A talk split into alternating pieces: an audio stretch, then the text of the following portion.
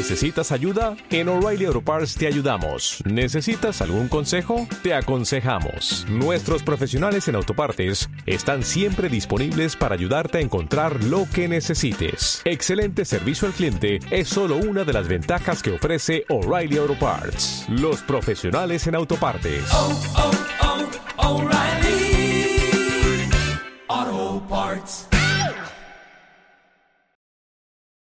Gracia y paz a todos los verdaderos cristianos bíblicos.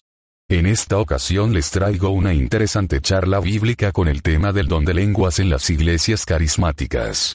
Esta charla y análisis entre los hermanos fue realizada en el grupo de WhatsApp, Doctrina Bíblica sin Dogma Humano. La charla está enfocada en desenmascarar las falsas lenguas repetitivas y sin sentido que es producida en la manipulación y la emoción influenciada por éxtasis religioso de iglesias carismáticas, sobre todo entre los evangélicos pentecostales. A ver, hermanito, mire, usted ha puesto ahí solo un pedacito de un contexto que es muy extenso y es muy explícito. Primera de Corintios 14, del 7 en adelante, nos explica y nos deja muy claro qué es hablar en lenguas. Debe ser entendible para todos, debe ser comprensible y debe ser claro. Ese rabalajayajaya, pelapapa, rancayuca, la que ustedes dicen allá, esa vaina, eso no es don de lenguas porque ni usted mismo está entendiendo qué tontería es lo que está diciendo. Cuando se habla del don de lenguas se hablaba de otra cosa y era la capacidad de hacerse entender a otros pueblos de otros idiomas u otras lenguas. Eso ya lo explicaron los hermanos José Guillermo y el hermano Tomás. Y ahí mismo en Corintios 14, del 7 en adelante, nos explica y nos habla muy claro. Hay que leer todo el contexto, no un pedacito nada más. Gracias, Ipa. Cintia, mira, lo que te quise dar a entender, pues yo creo que pues me expresé, ¿verdad? Creo que a no lo entendiste. Mira, lo que los apóstoles hablaban eran idiomas. Eh, por ejemplo, el francés, el inglés. Entonces, cuando se derramó el Espíritu Santo, había mucha gente de otros países. Entonces, ¿cómo, cómo, cómo podría entender una persona que es de un país y no habla ese idioma a que, que habla otro, que, que, de una persona que es, que es de otro país que habla en otro idioma? Ahí fue donde el Espíritu Santo, en este caso, este, se, se asentó en los apóstoles y cada uno hablaban en diferentes lenguas. O sea, el, el, uno, por ejemplo, es un ejemplo, hablaba francés, el otro hablaba irlandés, el otro hablaba este, portugués y fueron idiomas. Entonces, ese, en, en, en ese episodio fue para que se entendiera y fue con un propósito porque en, en, ese, en ese día este, fue cuando el Espíritu Santo este, fue que, que llegó a la iglesia fue cuando fue derramado el Espíritu Santo. Entonces había mucha gente, ahí era el, Pentecostés, entonces había mucha gente de muchos países, por eso fue que todos los apóstoles hablaban en diferentes lenguas, en diferentes idiomas, que no son las mismas lenguas que se hablan en las iglesias. En las iglesias lo que se habla es un, un habla intel, inteligible que no se entiende nada, es un balbuceo, ah, raba, eso, eso no es lenguas, eso es otra situación en la que la verdad pues se han encargado de, de engañar a, a, la gente, pero eso no es don de lenguas. Lo que se habla en las iglesias pentecostés no es don de lenguas. Don de lenguas es lo que te estoy explicando, son idiomas. Los apóstoles lo que hablaban eran idiomas, no era todo ese guajolotero que se usa en las iglesias pentecostés, ni ese grito, ni ese alboroto, ni nada de eso, nada que ver. Además, Cintia, en este caso, pues es como lo dice Primera de Corintios, si, si es así. Y en este caso, en las iglesias, todo mundo habla, todo mundo este, es un guajolotero. Todos hablan al mismo tiempo. Y ahí le, este, Corintios dice que hable uno, dos y a lo más tres, y por turnos, y que uno interprete. Y eso no pasa en las iglesias. Te digo porque yo pertenecí a una iglesia, todo mundo hablaba, todo mundo decía, nadie interpretaba y ellos decían que ellos estaban hablando en lenguas. Entonces, mira, eso realmente, pues, ¿qué te, puedo decir? Eso se, introdujo en, el mundo iglesiero para engañar a las personas. Pero la verdad, te vuelvo a repetir, hablar en lenguas es hablar en idiomas, no hablar ese balbuceo, que la verdad que es una cosa espantosa. Así. Mira, el Evangelio es muy claro en cuanto al tema. Dice, yo quiero saber qué es lo que hablo. ¿Te entiendes? ¿Entiendes a tu pastor? ¿La congregación te entiende? ¿Es algo entendible, discernible? ¿O es simplemente un ruido extraño? El Evangelio es muy claro. Es muy claro en cuanto a eso. Ten cuidado, ten cuidado porque puedes estar entrando en corrientes extrañas. Ten mucho cuidado. Bendiciones, hermana Verónica. Sí, yo eh, he leído lo de Corintio y, y todo eso. Eso es la duda que yo tengo. Nosotros, por ejemplo, mi pastor habla en lengua, ¿no? Y yo, después que él termina de hablar, yo empiezo a hablar. Y es que yo no, yo no sé lo que es lo que estoy hablando. Eh, por eso es mi duda y mi pregunta es saber si es de Dios o no es de Dios. Eso es solamente la duda que yo tengo. Hermanita, primera de Corintios 14, del 7 en adelante, léalo con mucho detenimiento, versículo a versículo, y todo le quedará claro. Léalo ahorita, si, si, si puede hacerlo. Eh, sobre todo, bueno, léalo todo, pero sobre todo del 7 en adelante. Y ahí le quedará claro, porque usted dijo algo clave. Usted, dijo, yo no entiendo lo que hablo. Usted dijo eso. Lea esa parte de la Biblia y le quedará todo claro. Bueno, hermana, ahí también en, el mismo en el mismo en el mismo episodio ahí del, de Corintio lo dice que el que no sepa que, que pida a Dios puede interpretarla. Mira, hermana, el don de lengua podemos entender y lo que se ha visto que ya después de, de Corintios a los otros este, libros ya ya, ya no se habla ya del don de lenguas ese es un don que tuvo, bueno, eh, bueno, yo puedo entender que fue un don que tuvo un término, tuvo un propósito nada más, tuvo un, este, un, un cierto tiempo, ese don ya cesó. Entonces, lo que se habla ahorita, no, bueno, lo que yo veo no, es de Dios, hermano. Entonces los pastores lo que hablan son pues otro tipo de, de, glosolalia, no, no son de Dios, hermana, comprobable, porque yo estuve en una iglesia pentecostés y la verdad que pues si usted les pregunta a ellos qué cosa hablan y nunca te, nunca le van a decir que, que hablan, que hablan en lenguas. Entonces, si usted tampoco sabía, ¿se da usted cuenta? Usted tenía que saber que, que pida, tenía que saber qué cosa estaba hablando, hermano. Entonces, ahí está la situación, hermana. Entonces, siga usted aquí en esta escuela. Y en este caso hay otros hermanitos que pueden explicar mejor que yo. Yo, este, pues soy un poco retardada tal vez para explicar, pero más o menos al conocimiento que yo tengo le estoy diciendo. Pero hay otros hermanitos más preparados que le podrían explicar mejor para que usted salga más de dudas, hermana. Excelente tarde. Hola hermanos, ¿cómo están? Gracias y paz. Acá el hermano Jonathan Vidal.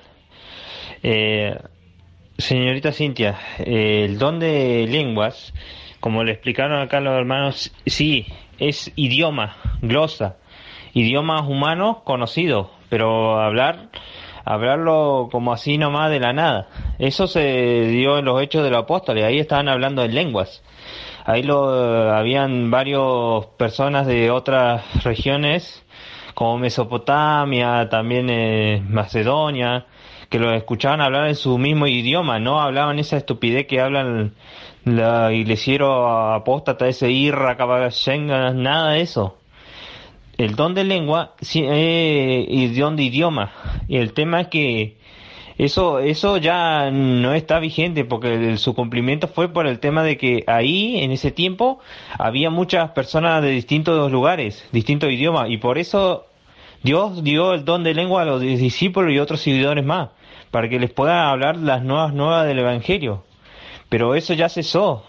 Ya cesó desde que Pablo dijo que no todos hablaban en lengua, ahí estaba cesando porque ya no era necesario, estaban ya los códices, los pergaminos, todo, los traducían todo a los idiomas que de esa gente. Por eso ya no, es necesario el don de lengua. Si ya tenemos la Biblia, el canon ya está cerrado. Tenemos la, eh, la Biblia traducida en los distintos lenguajes. Ese don ya no, ya no es necesario, hermana. Además, estos eh, iglesieros hablan mal. Primeramente, no tienen ningún intérprete. Ellos dicen que cuando le, te pregun- eh, cuando le pregunté qué significa eso, algunos dicen eso es una comunión del, del Espíritu Santo. Eso nada que ver. De lengua, eh, si le explica cómo es, ellos no, no van a, no, se van a enojar, le va a decir que usted no sabe nada, todas esas cosas. Y si se fija bien, dice que, que el don de lengua eh, es de los ángeles. Entonces sí, te le- ahí hay versículos que ángeles han hablado. Han hablado de los lenguajes que hablaban la gente. Por ejemplo, a, Abraham habló con un ángel. Y seguramente Abraham hablaba hebreo. Entonces el ángel le habló hebreo, no le habló esa eh, balbuceo. Es así, hermana. Los ángeles hablan los idiomas que, con- que con- de los humanos conocidos, todos. No hablan esas un lenguaje así. Eso una, son eh, estupideces inventadas de hace muy poco, no es, no es antiguo eso, eso don de lengua. Ese ya no es necesario porque ya el canon está cerrado y está traducido a los distintos idiomas. Y es, es por eso que está el don de lengua, pero por ahora ya no es necesario. Gracias y paz para los administradores y para los hermanos del grupo y los hermanos algunos nuevos. Habla Rolando Cáceres de Formosa, Argentina. Bueno, el don de lengua es, es como la palabra lo dice. Eh, vamos a hacerlo fácil. Supongamos que nosotros que vivimos en Argentina, Dios nos bautiza con el Espíritu Santo y salimos hablando japonés. ¿Y por qué vamos a salir hablando japonés? Porque en ese grupo había japoneses. Y para que nosotros le podamos predicar a ese grupito de japoneses, Dios nos bautizó con ese don de lengua. Ese idioma, idioma que hablan de la gente, no es, no es ni otra cosa. Entonces nosotros podemos tra- tranquilamente predicar a, esos japoneses, para que ellos lo puedan entender. Ahora en día, si alguien sale hablando un idioma extranjero, hablando un idioma extranjero del mundo, y usted le entiende, eso sí quiere decir que es de Dios. Pero es muy difícil. Hoy lo que se habla en la iglesia ya no es de Dios. Son sirejón ya, repetidas, son frases repetidas en todas las mismas cosas. Apretan atención en todas las iglesias pentecostales de todo el mundo donde va, es la misma cosa, la misma repetición. Parece disco rayado. Es mi forma. Bueno, paso palabra y que tengan unas buenas tardes. Eh, Cintia, Cintia, a ver, eh, tú coges un verso, lo quitas de contexto, un verso fuera de contexto es un pretexto, que es lo que has hecho tú ahí con esa, ese texto de Primera de Corintios. Lo has amputado para justificar una práctica de glosolalia, que es un balbuceo ininteligible de palabras. ¿Eh? Porque en el propio capítulo 14 especifica lo que está queriendo decir Pablo. ¿En qué sentido habla para Dios? Pues que si no hay un traductor de, esa, de ese idioma desconocido, es como si hablara para Dios. Nadie lo entiende, por eso tenía que haber un traductor de ese idioma, porque eran idiomas, lo especifica en el verso 9 y el verso 10 de la carta a los Corintios. ¿Eh? Usted está descontextualizando gravemente las escrituras. Hermanos, eh, hermano Tomás, yo a donde yo resalté, donde yo eh, puse la de Primero de Corintios, capítulo 14, versículo 2, es lo puse esa parte porque esa parte es la que no entiendo, no, no comprendo, porque dice, ¿no? En Primera de Corintios, capítulo 14, seguid el amor y procurad los dones espirituales, pero sobre todo que profeticéis, porque el que habla en lenguas no habla a los hombres, sino a Dios, pues nadie le entiende, aunque por el Espíritu habla misterios. Esa es la parte donde me confunde, porque eh, supuestamente estamos hablándole a Dios. Eso es lo que yo no entiendo, no es para, eh, para buscar pleito ni nada, yo solamente quiero entender bien eso. Eh, ¿Qué tal? Bueno, antes de nada, felicitar a los hermanos, a los cuatro hermanos que han estado ha- haciendo magistrales exposiciones. Hermano Rolando, eh, recientemente también, muy bien. El hermano Alex y que creo que también y especialmente felicito al hermano Jonathan como siempre firme firme en la, en la doctrina y por supuesto la hermana Vero hermana Vero hermana estimada hermanita Vero eh, de eso de retardada nada nada todo lo contrario es de una explicación sencillita pero perfecta magistral te felicito, hermanita. Y ahora te voy a, le voy a responder, señorita o señora Cintia. Mire, eh, ese texto, efectivamente, si se lee solo, puede generar confusión. Estos eh, pentecostales, que a propósito, el decir que soy evangélico pentecostal es una auténtica burrada. Y le voy a decir por qué. Eh, pentecostal era la fiesta de las cosechas. Evangélico no es lo mismo que ser evangelista. Un evangelista es alguien que difunde el evangelio. Evangélico es algo que no, no tiene sentido. O sea que es simplemente el nombre de una denominación. Es decir, eh, eh, sería directamente proporcional a soy un seguidor de la de, soy un eh, cristiano de las fiestas de las cosechas de una denominación con el título evangélico. Eso que significaría, es un sinsentido. Pero ahora voy a responderle a la esencia de la pregunta que me has hecho. Dices, porque por el Espíritu habla misterios. Claro. Es que si yo ahora, que yo no conozco el francés, ¿verdad? Ni el portugués, alguien me empieza a hablar francés, portugués o el idioma eh, jijibí de la India, para mí eso es algo misterioso, algo enigmático, es decir, algo desconocido. ¿Mm? ¿Y por qué dice habla, no habla a los hombres sino a Dios? Que si no había intérpretes en esa congregación, solo Dios entendía lo que estaba hablando. Solo Dios lo entendía y no los hombres que estaban allí y que a él los que tenían que entenderlo. Eh, pero si tú, y de hecho, si tú contextualizas y lees todo, especialmente los versos que los hermanos te dijeron del 7 en adelante, te das cuenta de la verdadera interpretación. Esto, sin su contexto, es un pretexto para establecer una doctrina de demonios. Y eso significa, y esto creo que lo han explicado muy bien estos hermanos, creo que lo han explicado perfectamente. Además, bueno, ya, lo dijeron los hermanos, hoy en día es que ya no es que el canon esté completo, como decía el hermano Jonathan, es que en todas las casas hay una Biblia. En la propio idioma de la persona, ¿te das cuenta? Porque no es para nada necesario ese don de idiomas, que eran idiomas no eran glosolalia, que son balbuceos ininteligibles. Más, es que cualquiera hoy en día puede descargar una Biblia. Gratis. Pero en el siglo I, el canon estaba por construir. Eh, y había muchísima gente que, que no había escuchado hablar nunca del Evangelio. Nunca. ¿eh? Por eso, eh, por ejemplo, el apóstol Pedro fue a Babilonia, el apóstol eh, pues Santiago creo que estuvo, fue a España, es decir, difundieron, no había, es más, en cada congregación había un rollo, un rollo. Entonces, ahí sí, ahora, hoy en día en todas las casas, en todo el mundo, incluso en países en países no cristianos hay Biblias. Porque ha sido el libro más difundido. Entonces, ese, ese don de idiomas, no de balbuceo sin sentido, que no significan nada, no tiene razón de ser.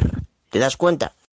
Hermano Tomás, eh, sí he entendido lo que usted me quiere explicar pero le hago una consulta. Yo cuando yo empecé a hablar esas lenguas, yo sentí un fuego adentro. Quiero saber si alguien de este grupo sintió lo mismo o soy la única. Eh, a eso se le llama sugestión.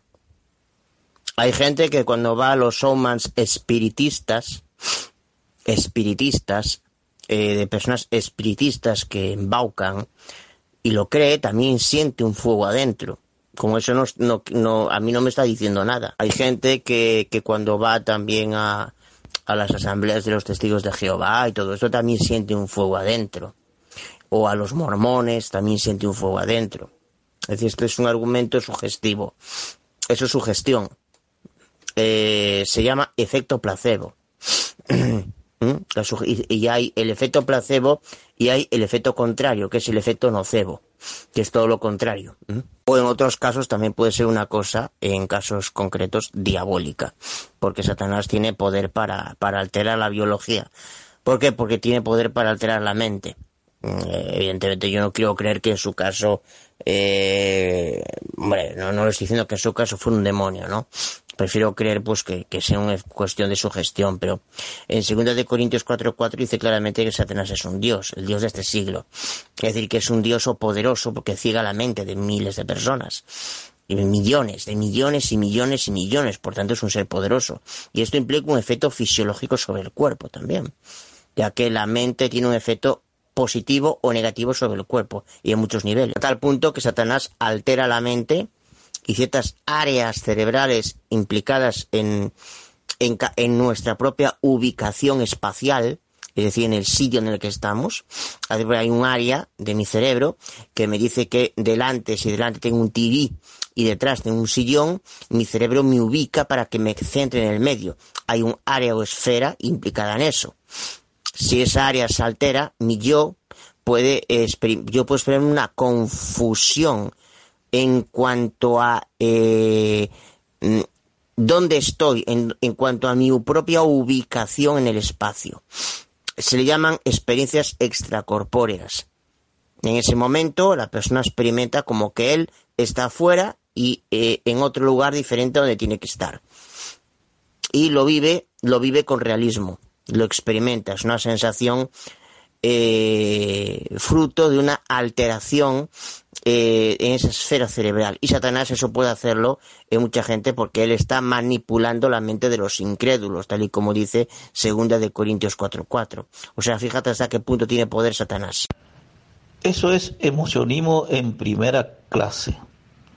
Eso que la agarra la chiripiorca, sudan todo, siento un fuego que me quema, quema, me quema. Y piensan que es del Espíritu Santo, sino toda emoción. Se emociona hasta, hasta el 100 punto que se vuelven casi locos y algunos se revuelcan por el suelo. Eso es terrible. Yo he visto miles de casos de eso acá en Argentina y en el Paraguay. De pastores y hermanos que supuestamente están siendo quemados por el Espíritu Santo. Pero eso llegan a una éxtasis terrible de emoción que siente como si fuera que se están por quemar en vivo y ellos piensan que es del Espíritu Santo. Mira si Dios le va, le va a hacer sufrir tanto. Pienso yo, bueno, paso palabra. Bueno, hasta acá mi comentario. Tal. Mira, hay una diferencia. Eh, eh, sí, sí, nadie está diciendo aquí que Dios no se sienta. Pero mm, hay que tener cuidado porque Satan- la Biblia también dice que Satanás se disfraza de ángel de luz. Lo dice ahí. Creo que es en la carta segunda a los Corintios, no recuerdo- si no recuerdo mal. Que Satanás mismo se disfraza de ángel de luz para engañar a la gente. Entonces hay que, hay que, hay que tener en cuenta si lo que uno siente aparentemente positivo lo es realmente o no. ¿Y cómo se diferencia que lo que uno siente aparentemente positivo es realmente la consecuencia de algo divino o no? Pues está en armonía con lo que realmente enseñan las Sagradas Escrituras. ¿Está en armonía con lo que enseñan las Sagradas Escrituras, lo que enseñan estas iglesias evangelicaloides? Para nada. Con lo cual, ¿dónde procede? ¿De Dios o de Satanás? Es muy sencillo. Efectivamente, hermano Rolando, en ninguna parte de la Biblia dice que uno cuando siente a Dios se revuelque en el suelo. Eh, Es que eso no, eso no lo dice. O que los apóstoles cogieran a alguien y así en la frente, lo tiraran para boom y cayera, cayera para atrás. ¿No ves? Eso son invenciones. Invenciones, una deformidad satánica del verdadero don de idiomas. Y que además, otra cosa, los primeros reformadores protestantes eran ajenos a eso. Totalmente. Eso fue un invento que apareció a principios del siglo XX, en el año 1904, creo, en la calle Azusa, en Estados Unidos de América. Así como Satanás se puede disfrazar de Angelus, también se puede disfrazar del Espíritu Santo. Es lo que existe en la iglesia, es un falso don. El salto del Espíritu Santo, que él supuestamente creen que es de Dios, pero no es de Dios. Él mismo manda ese espíritu para, de confusión para poder engañar a la gente. Y de ahí que vienen que la gente entra en un éxtasis terrible, empiezan a sudar y que supuestamente que el Espíritu Santo le está quemando. Yo he visto mucho de eso, bastante visto. Y se revuelcan, sudan, uff, uh, desastre hacen, un desorden total. Y todo porque estaba supuestamente bajo la unción del Espíritu Santo. No, bárbaro. Orden, dice el Señor, no, bárbaro. Nada que ver. Es un falso Espíritu Santo que el, mismo Satanás larga, manda a las iglesias. Hoy en día eso se ve mucho en la iglesia pentecostal. Es un falso Espíritu Santo, no el verdadero. bueno, paso palabra. Eh, pues yo siento, te recomiendo que te apartes de ahí, que salgas corriendo. Eh, es más, te voy a ser sincero. Si tú dejas eso, eh, en un principio, Satanás va a intentar hacerte daño. No quiero asustarte, pero, pero es así. Te estoy diciendo la verdad. Si tú realmente tienes verdaderas inclinaciones espirituales y dejas eso, en un principio Satanás te va a intentar hacer daño, porque Satanás, si pierde algo que le, fastidia y hace daño, él es un opositor a Dios. Él es un opositor. Se ha rebelado contra él. Quiere engañar al mundo. Y te va a hacer daño. E incluso es probable que en principio daño físico. Y no quiero asustarte. Pero no quiero engañarte. Físico o psíquico. Pero solo va a ser al principio. Si tú insistes y persistes en la verdadera doctrina cristiana, llega un momento en que Dios puede con Satanás y no permite que Satanás haga su trabajo. Puede permitir en un principio que haga algo, pero al final dice, eh, hay una fórmula en, el libro de Santiago. Si uno tiene el verdadero Espíritu Santo, uno va a discernir lo que siente, si es de Dios o, viene de, otro lado. Porque las cosas de Dios no hay engaño. Si realmente uno tiene el, Espíritu Santo, el verdadero Espíritu, uno va a sentir si esas cosas que uno siente procede de, de Dios o del mismo infierno. Hay que tener discernimiento. Por eso es. Hay que tener. Si realmente tenés el verdadero Espíritu Santo, vas a saber de dónde procede eso que sudar, que, que guau que te está quemando, que sentir calor. ¿Mm? Que saber, porque el mismo Espíritu Santo te va a enseñar, te va a, dar, te va a decir que eso es el mismo que está actuando en tu, en tu ser supuestamente. O si no, no. Dice en Santiago 4.7, someteos pues a Dios y resistid al diablo, y él huirá de ustedes. Entonces, cuando uno resiste al diablo, no momento que el diablo no puede, Dios nos lo permite que vaya más allá. Puede pasar por tribulaciones, eso sí, pero que le haga ese daño no. Y, y, y, por eso te, de aquí se te exhorta, si realmente tienes verdaderas inclinaciones espirituales, a que te salga de eso, a que te salgas de eso y te, y te terminarás saliendo de eso. Si tienes verdaderas inclinaciones espirituales y realmente quieres saber la, lo que enseña las Sagradas Escrituras, terminarás saliendo de eso. Bueno, sabéis que hoy teníamos el tema, el otro tema, pero aún así como han llegado nuevos integrantes procedentes de esta cristiandad apóstata, eh, vamos a seguir con con estos temas. Mira, va- mira, vamos a tratar, yo propongo que tratemos, propongo algo, también porque aquí no, no soy yo solo, hay una serie de administradores, pues que, pues como el hermano José Junior, y el hermano Alexander Gel, ¿eh? O sea, que no soy solo yo. El hermano, está el hermano Guillermo, etcétera. El, el, eh, pero bueno, yo propongo eh, que sigamos tratando estos temas que se enseñan en la cristiandad apóstata. Que porque la gente desconoce. Uno es este, las falsas lenguas. Otro es el tema del trinitarismo. ¿eh? Y otro es el tema de la enseñanza diabólica de la inmortalidad del alma. Estos tres temas, que sigamos con estos tres temas, pues los que están embaucando a millones de personas, estas enseñanzas diabólicas, que estas personas están en, en la ceguera espiritual, ¿eh? Igual que si habría, si hubiese aquí testigos atalayados, trataríamos la doctrina, por ejemplo, falsa y diabólica de que el lago de fuego es simplemente un estado de inconsciencia eterna. Es decir, pero aquí eh, tenemos que tratar pues en base a lo que a la, a la gente nueva que está entrando de su procedencia. Excelente, hermano Abada. Excelentes temas. Están mucho confundidos. Y estamos nosotros acá para poder ayudarlo a los hermanos, porque todos los que estamos acá hemos pasado por eso. Por esos temas que usted quiere expres- exponer. Eh, por lo mucho, poco que sabemos, estamos para ayudar a, los, a la gente nueva, a los hermanos que entran acá, con amor porque todo hemos creído y hemos pasado por los, por los temas esos que vamos, se va a tocar aquí en este grupo. Yo era uno de esos, que me lo creía todo, pero gracias al poderoso y a la música de Jesús, que me sacó la venda a los ojos y puedo ver su verdad. Paso palabra.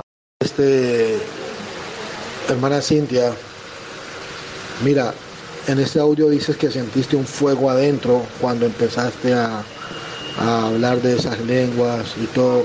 Y el hermano Tomás dijo después en el audio que eso se llama sugestión. Creo que tiene mucha razón el hermano Tomás ahí. Te lo describo así de esta manera. Mira, no sé si tú hayas ido alguna vez a un partido de fútbol, a un estadio. Cuando tú estás por fuera del estadio solo escuchas un ruido y ah, esta gente sí que hace bulla. Pero cuando tú estás allí adentro y escuchas a todo el mundo gritar su himno a su equipo de fútbol y están gritando y empiezan a gritar hasta que llega el punto del clímax de la euforia colectiva y tú empiezas a sentir como que te hace espuma la sangre, como que tienes maripositas en la barriga y de un momento a otro te sueltas y cuando menos piensas estás gritando exactamente igual a 25 mil personas en un estadio cuando tú jamás habías hecho eso. Nunca habías gritado de esa manera en un estadio. Entonces eso se llama eh, euforia colectiva o lo que dijo el hermano Tomás, una sugestión.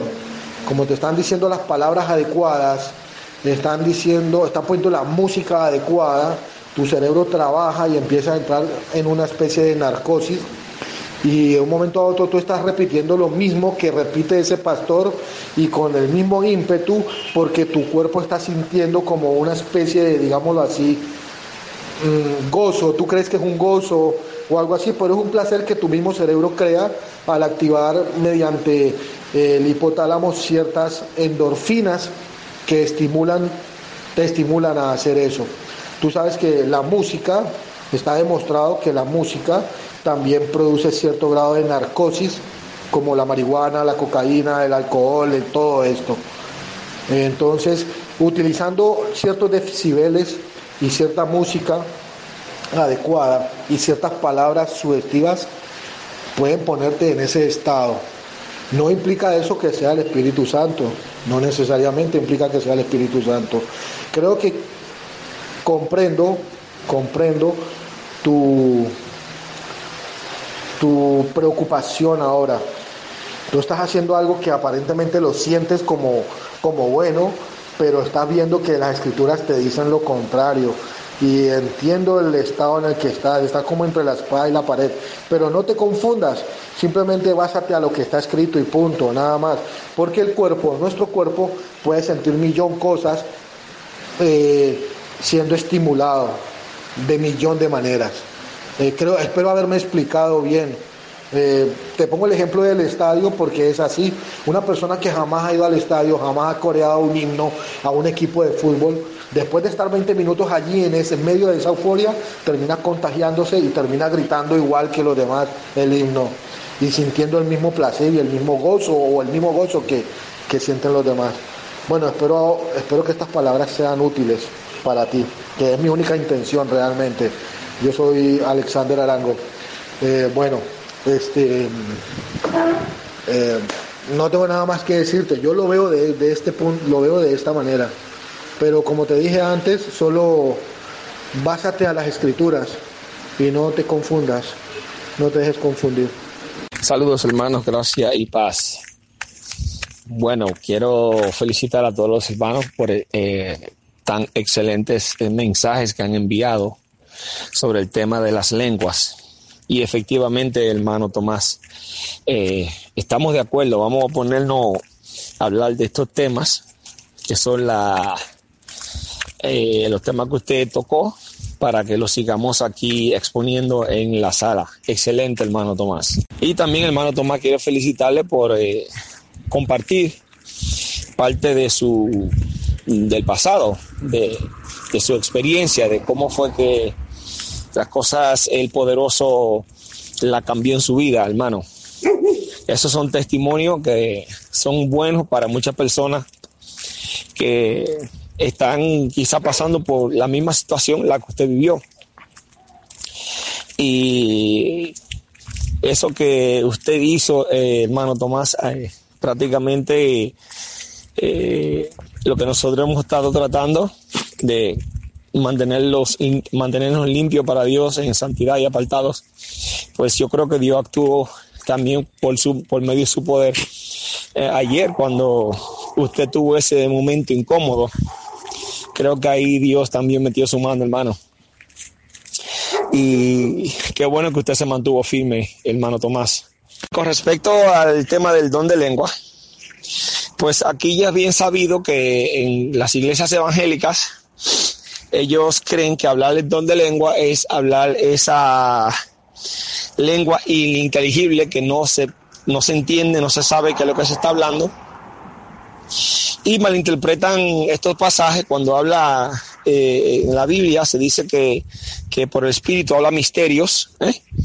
y cuando dice ahí que por el Espíritu esa persona habla misterios, pues es profecía que está diciendo, que viene del cielo, o sea, es un misterio, porque es algo que viene del cielo, es una, una profecía que debe de ser revelada, por eso es un misterio, no porque la persona esté balbuceando, haciendo sonidos ininteligibles y, y, un juego de palabras que la mayoría de ellos son aprendidos, hermano, viendo a otra persona haciendo el, el, los mismos sonidos. Eh, eh, que son eh, desconocidos, o sea que no, no, se pueden entender porque no, no es ninguna lengua. Es importante que eh, esta señora o señorita que entró aquí en el grupo, pues que entienda, como creo que fue el hermano, si no me equivoco, fue el hermano Alex, fue Alex, creo que fue, que explicó, pues no me acuerdo cuál el audio fue ahora para identificar qué hermano fue que dijo esto, pero que era como un tipo de euforia en el cual eh, en un partido de béisbol, por ejemplo, o de fútbol, de basquetbol, están todos ahí en euforia, entonces está todo el mundo encendido de candela y cuando viene a ver uno siente ese fuego y, y es lo mismo que se identifica cuando eh, una persona está en la iglesia y más con esos eh, utensilios que son de, sonido, esa batería, esa trompeta que, con ese, sonido resonante tan fuerte que retumba. Entonces, eh, la música también lleva a esta persona a este éxtasis, hermano, ahí en las iglesias. Y de repente la persona empieza a hacer estos tipos de sonidos, llevándose del momento y llevándose de todo el, la euforia que existe en ese momento. Hermanos, el don de lengua siempre es enseñado en la Biblia, como aquí ya todos los hermanos eh, han expresado. El hermano Jonathan, el hermano Alex, eh, la hermana Verónica, el hermano Tomás, todos aquí han expresado eh, que el don de lenguas, y así que lo enseña la Biblia, es la, el milagro que viene de parte de Dios, que una persona no ha nacido en una lengua, una lengua, un idioma, como dice la Biblia, que hay tantos diferentes tipos de géneros de lengua ¿eh? y ninguno carece de significado. Así lo dice ahí en Corintios.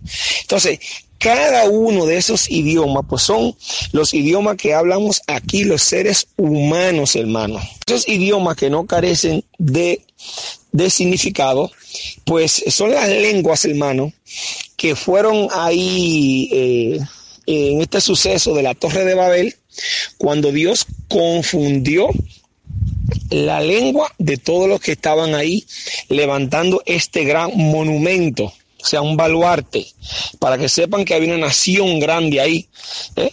que había, se había levantado, pues ellos estaban levantando un baluarte ahí, una gran torre, eh, como símbolo eh, de ellos. ¿ah? Y ahí Dios confundió la lengua de todas las personas que estaban ahí. Desde ese momento, hermano, existen las diversidades de lenguas. Desde ese momento.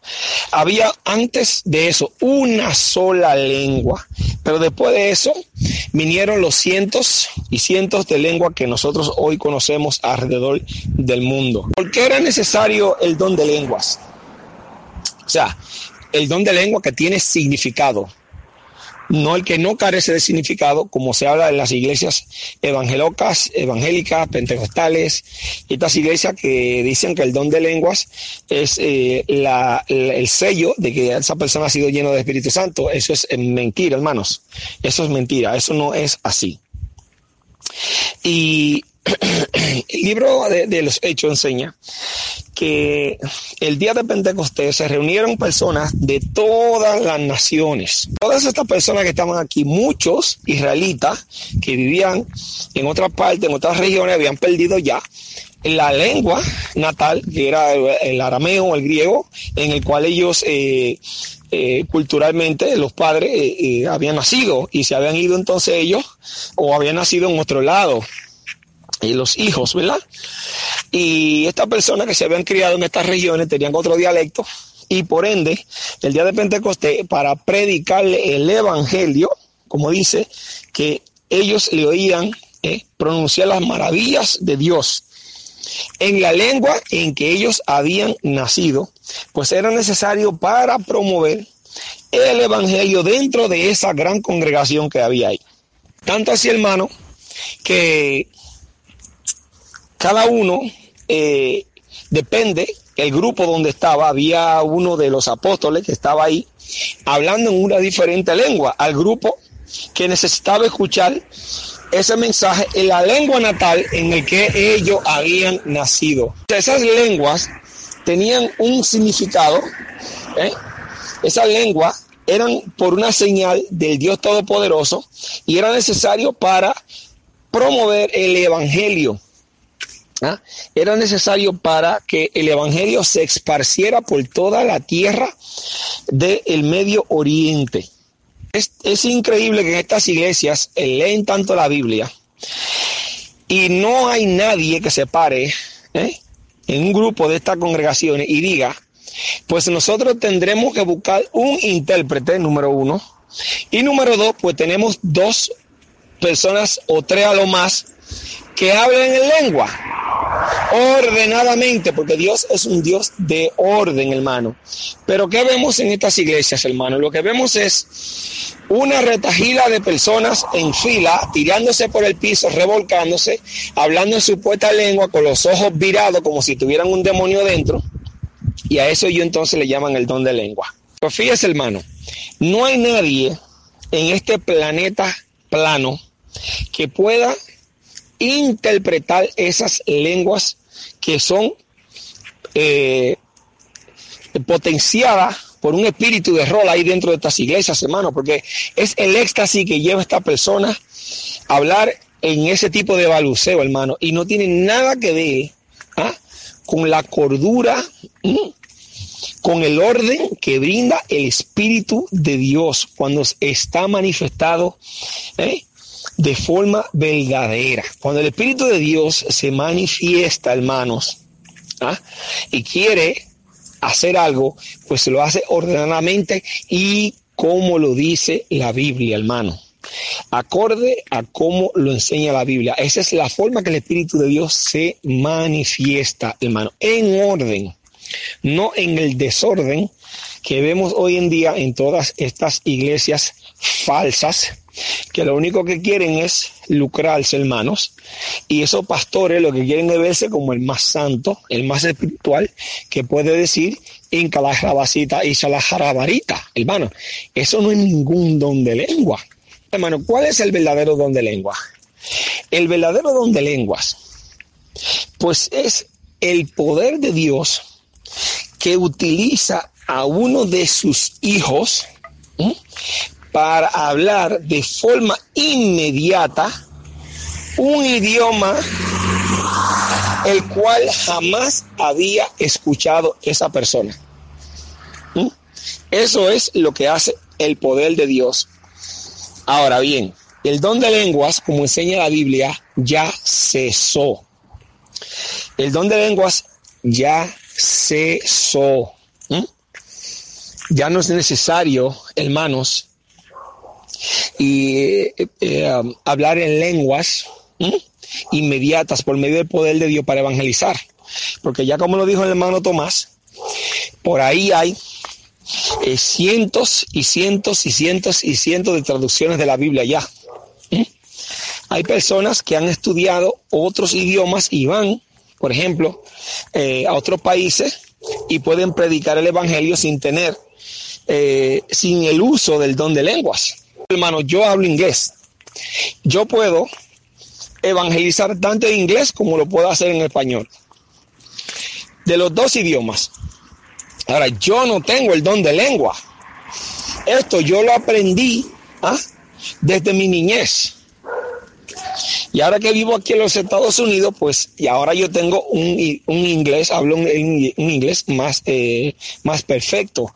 Pero si yo hubiese venido de República Dominicana, del país donde yo soy, llego aquí a los Estados Unidos, imagínense que el primer siglo yo no puedo evangelizar a nadie porque nadie me va a entender, pues entonces hermano lo que Dios haría es darme el poder de poder hablar inglés de forma inmediata en segundos. Ese es el poder del don de lenguas. Pues yo le exhorto a la joven que entró aquí al grupo, pues que no sea parte de aquí del grupo, porque ella va a escuchar eh, lo que en verdad manifiesta la Biblia con relación a muchos temas que ella eh, no conoce, porque lo más seguro ella eh, lo ha oído de su pastor o de esos institutos o en donde se estudia ahí la Biblia como ellos la entienden y como ellos la, la eh, interpretan con esas eh, teorías y doctrinas del sistema iglesiero, pues entonces yo le, yo le exhorto que se quede aquí y que escuche, que escuche y que compare con la Biblia lo que se habla aquí en el grupo. Eso es lo que yo les recomiendo a ella. Muy bien, hasta aquí esta interesante charla sobre el tema de las lenguas. Pueden compartir libremente toda esta información en todas las redes sociales de Internet. Gracia y paz para todos ustedes. ¿Necesitas ayuda? En O'Reilly Auto Parts te ayudamos. ¿Necesitas algún consejo? Te aconsejamos. Nuestros profesionales en autopartes están siempre disponibles para ayudarte a encontrar lo que necesites. Excelente servicio al cliente es solo una de las ventajas que ofrece O'Reilly Auto Parts. Los profesionales en autopartes. Oh, oh, oh,